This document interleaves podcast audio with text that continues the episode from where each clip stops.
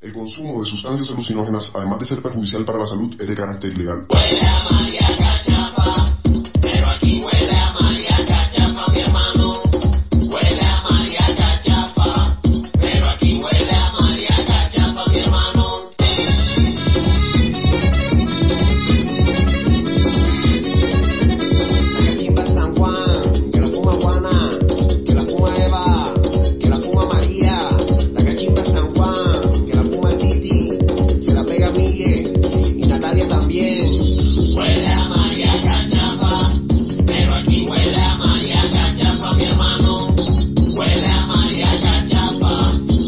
Entonces en FM La Tribu. ¿Cómo les va, chicas? ¿Cómo va la columna Canatest?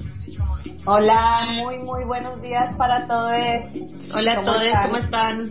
Hola, Bien, acá conociéndonos. Bueno, con ustedes yo ya las tengo de vista, de persona, pero en aire compartimos muy poco. Estuve un poco con Lore, pero, pero todavía nos falta más, nos falta más ir así aceitándonos.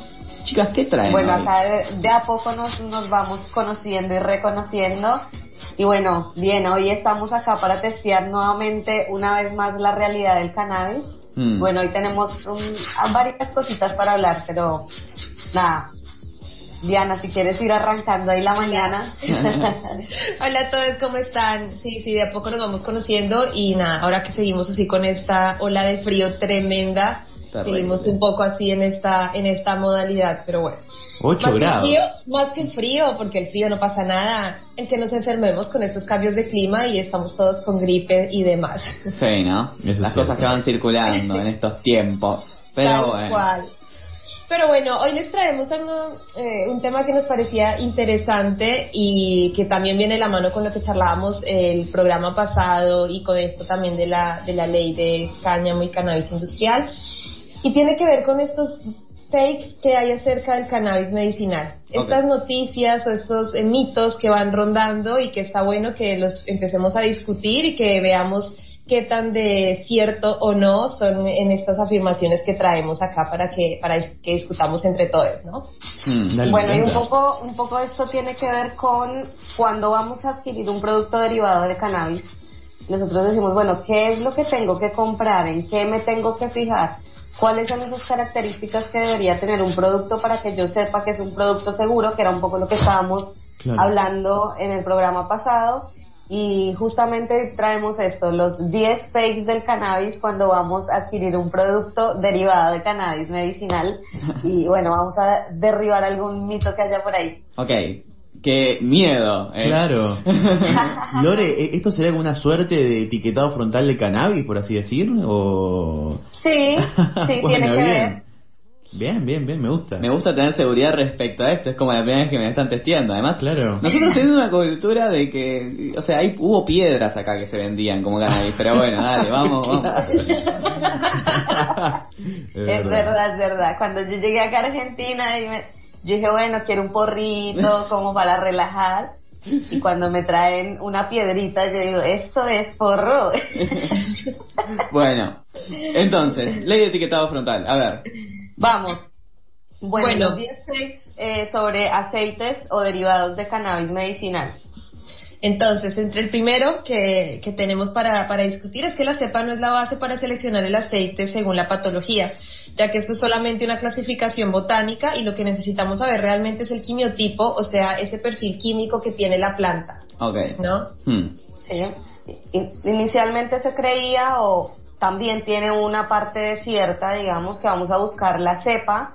Bueno, vieron que está, no sé, la Lemon Hay o la Soji Kush. Bueno, vamos a buscar la cepa, pero digamos que más predominante que la cepa va a ser el perfil químico que tiene esa planta. Ahora, el, el perfil químico, o sería el segundo, el perfil químico no se puede conocer por métodos de observación o clasificaciones botánicas. La única forma verdadera de saberlo es por medio de una cromatografía. Ahora, bueno, vamos a ver cómo reconocemos el contenido que tiene ese quimiotipo que vendría a ser el perfil químico lo mm. hacemos a través de una técnica de análisis que se llama cromatografía. Sí, y esto nos va a permitir, diríamos que es el examen de sangre de las plantas. Claro, porque, ¿qué, porque, porque ¿qué es el quimiotipo, no? Porque estamos hablando de, bueno, el quimiotipo, el perfil químico, pero bueno, ¿qué sería eso? Eso es, eso es cuando hablamos de, de quimiotipo estamos hablando del contenido de cannabinoides. ¿Cuánto es el porcentaje real que se tiene de los cannabinoides, sobre todo los cannabinoides principales? Claro. Y además el perfil de terpenos, que son otros de los componentes presentes en la planta y que está haciendo como muy, eh, también ahora como se habla bastante de, los efectos que pueden tener. Perfecto, eh, Diana. Entonces, básicamente lo que estás diciendo es que todo esto es para saber qué podemos esperar de cada producto, por así decir. Tal cual, tal cual, es eso, porque cada cannabinoide va a tener un efecto en nuestro organismo, entonces es, conocer lo que habla, el, como cerramos el programa anterior que, que Lore decía, bueno, si yo voy a una farmacia y te voy a pedir un ibuprofeno de 500 miligramos, también quiero saber cuántos son los miligramos que voy a tener de THC, CBD en, mi aceite. Eh, muy linda, o sea, ¿es aplicado esto en algún lugar del mundo o más allá? ¿Regulado? ¿Es aplicado? ¿Tienen idea respecto a eso? De, sí. Mirá, increíble. Nosotros en Colombia tenemos justamente esta e, esta parte de el etiquetado donde tiene que ser fiel a la producción que nosotros tenemos y donde hay auditorías a cada lote de aceites que se va sacando justamente para generar trazabilidad y que es un poco también a lo que nos dedicamos con Diana, hacer asesorías a empresas o emprendimientos acá en Argentina que quieren buscar esto que llamamos trazabilidad y estandarización de los productos. Y es un poco también a lo que apunta actualmente la ley acá en Argentina, buscar que todos los productos tengan esta calidad y por lo mismo que tengan eh, este tipo de etiquetado frontal que sea más honesto con, con los pacientes. Bueno. y ahora cuando vamos a comprar un producto, por ejemplo, eh, que eso es lo que sucede mucho acá en Argentina, tú le dices, hay gente que ya sabe que es una cromatografía, se ha ido metiendo y le dice al productor, bueno, eh, vos me puedes pasar la cromatografía, que ahí sería el, el, el fake 3, y hay algunos productores que te dicen, no, mira, la cromatografía es algo que solamente conoce el productor, yo te doy esta fórmula y bueno, es esa la fórmula. Bueno, eso es falso. ¿Es falso? Es importante que nosotros como consumidores sepamos cuál es ese contenido. Claramente es importante para poder seguir la terapia, pero bueno, en esta ola de información por ahí no sabemos que es algo a lo que tendríamos que eh, poder acceder y que en todo caso, si no nos brindan la información, tenemos la red de laboratorios públicos donde tenemos varios eh, laboratorios como acá en Capital la Facultad de Bioquímica y Farmacia, ah. donde podemos testear nuestros productos y saber qué estamos consumiendo.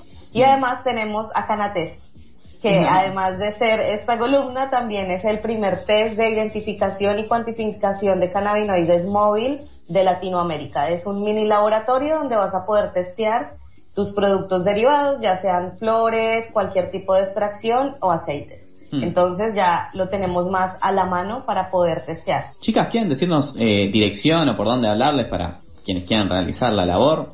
Sí, es el Instagram es arroba canates con doble N, hmm. guion bajo latam de Latinoamérica. Ok, perfecto. Es nuestro Instagram. Perfecto, les llegarán mensajes seguramente. Eh, no estoy acusando nada a los radioparticipantes de la radio, obvio, pero bueno, eh, me parece que les puede interesar. Eh, no, y un poco lo pensando sobre esto, ¿cuál es la siguiente en la lista, no? ¿Tiraron la primera, la tercera? ¿Qué onda? ¿Qué es lo que sigue? Bueno, Vamos, Diana. Bueno, acá sigue otro que también, así como de la mano con lo de que tiene que ver con el etiquetado, y es que debemos conocer como mínimo tres características para poder adquirirlo, ¿no? Ya hablamos acerca de conocer el quimiotipo, pero ¿cómo sería eso? Sería conocer cuál es el, porcentaje de CBD, mm. cuál sería el porcentaje de THC y cuál es la concentración, es decir, la cantidad de resina, o sea, de materia prima que se utilizó para realizar ese aceite, que es diferente a los porcentajes. Mm. Eso tiene que ver también, eh, eh, la concentración tiene que ver también con cuánto, una cosa es la concentración y el porcentaje tiene que ver con esa capacidad que tiene la planta de generar resina, porque no todas, todos los aceites pueden venir al 3%, por ejemplo, pero si tu planta generó un 50% más que resina que la de Lore, entonces obviamente el tuyo va a tener mayor porcentaje de cannabinoides, aunque la concentración sea la misma. Increíble. La concentración básicamente lo que es es, hagan de cuenta que tenemos una taza de agua y le vamos a poner dos cucharadas de café. Mm. Bueno, va a quedar un café más o menos, más o menos. Bueno, si yo le pongo cuatro cucharadas, va a quedar más fuerte. Esa es la concentración, la cantidad de la extracción que yo voy a utilizar por cada botellita que estoy elaborando y que necesito saber cuál es esa concentración que nos va a dar una potencia. Y después vamos a tener la parte que nos va a dar en el resultado de la cromatografía, que es la cantidad de cannabinoides. Y entonces después hay, hay que hacer la cuentita en esa, en esa cantidad que le puse a esa disolución cuántos cannabinoides hay. No sé si se entendió. Sí, se entendió, pero te digo que yo no escucho matemáticas. Potencia no la escucho desde que estoy en quinto año. No, no, pero, pero, pero potencia no matemáticas, sino potencia de cuánto es de potencial. Ah, ok, ok, el potencial. Del, del, producto. Claro, no, sí, ¿qué, qué tan cargado está el café, básicamente? ¿Qué, qué, el café, claro. ¿Qué tanta acidez me va a dar, por ejemplo? ¿Qué, o qué tanto...? claro, claro si lo dejaste muy potente o muy suavecito. Exactamente. Y bueno, en los aceites es lo mismo. Si tengo un aceite muy potente o muy suave, los animales necesitarán aceites, por ejemplo, de menores concentraciones. Por eso también no es lo mismo usar un aceite de cannabis para un humano, para un humane, que en un gatite o en un perrite. Claro, entonces este, me pongo a pensar, eh, Lore, que, que saber el, el grado de concentración de cannabinoides también es para cuidar al otro en definitiva, para, para resguardarlo de potenciales este, efectos adversos. Hmm. Exactamente, entonces por eso necesitamos saber la medida de esas dos cosas. Claro. Y otra de las cosas es también, creo que esto es muy importante tanto para los productores como para quienes van a adquirir un producto y es saber el tipo de extracción.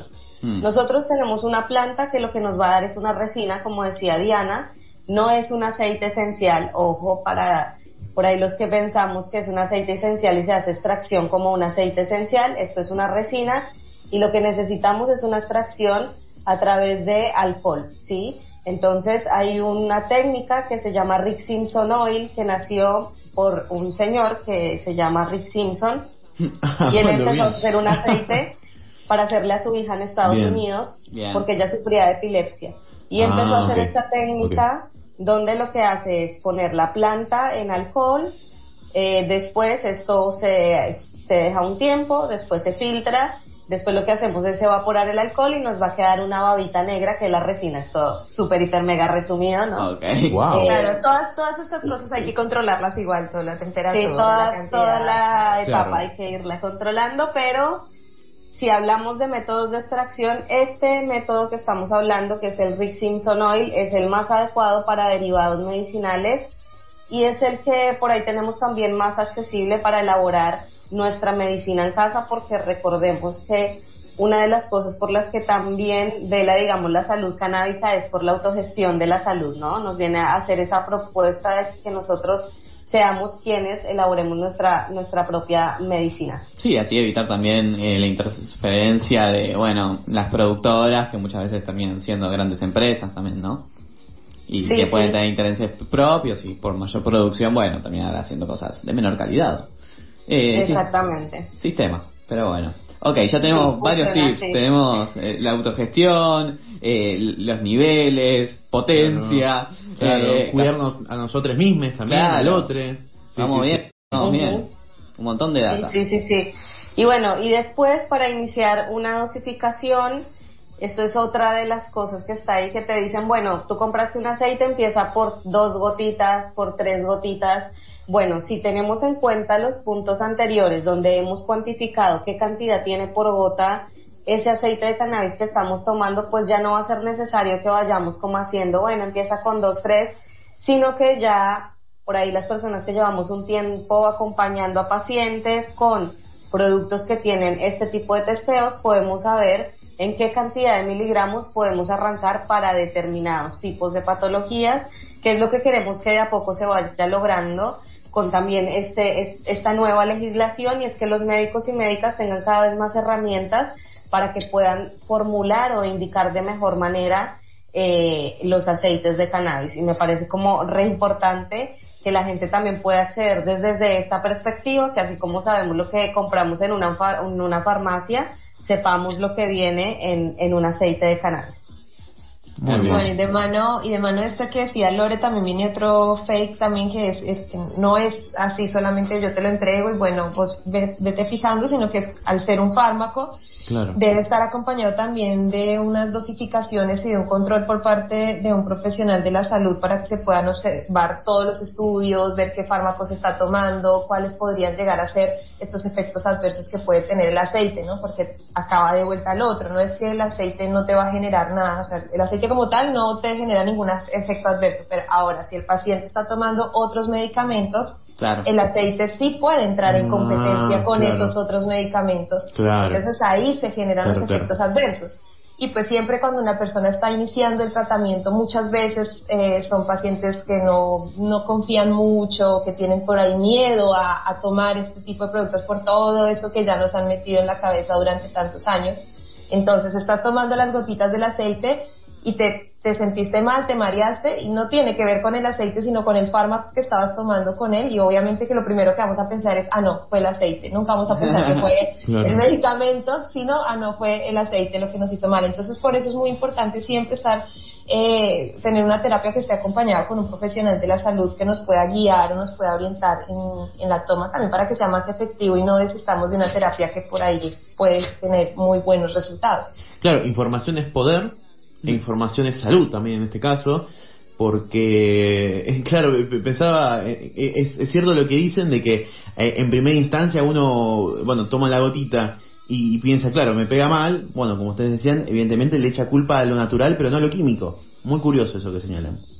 Sí, es re importante y aparte también conocer qué es lo que tenía ese aceite, porque por ahí si tiene mucho THC, bueno, y a esto íbamos, por ahí si tiene mucho THC, el THC hace que suba la presión sanguínea, dependiendo de la dosis claramente, pero también puede hacer que eso impulse una sensación no muy positiva. Mm. Entonces, bueno, hay que ver la dosificación para, para cada uno, ¿no? Mm. Y también en, en esto empezar a pensar qué tipos de aceites son óptimos para cada uno. No siempre un aceite de CBD, acá viene otro que vamos a romper, no siempre un aceite de CBD es lo más efectivo para todas las patologías ni es bueno creer que existen los aceites genéricos.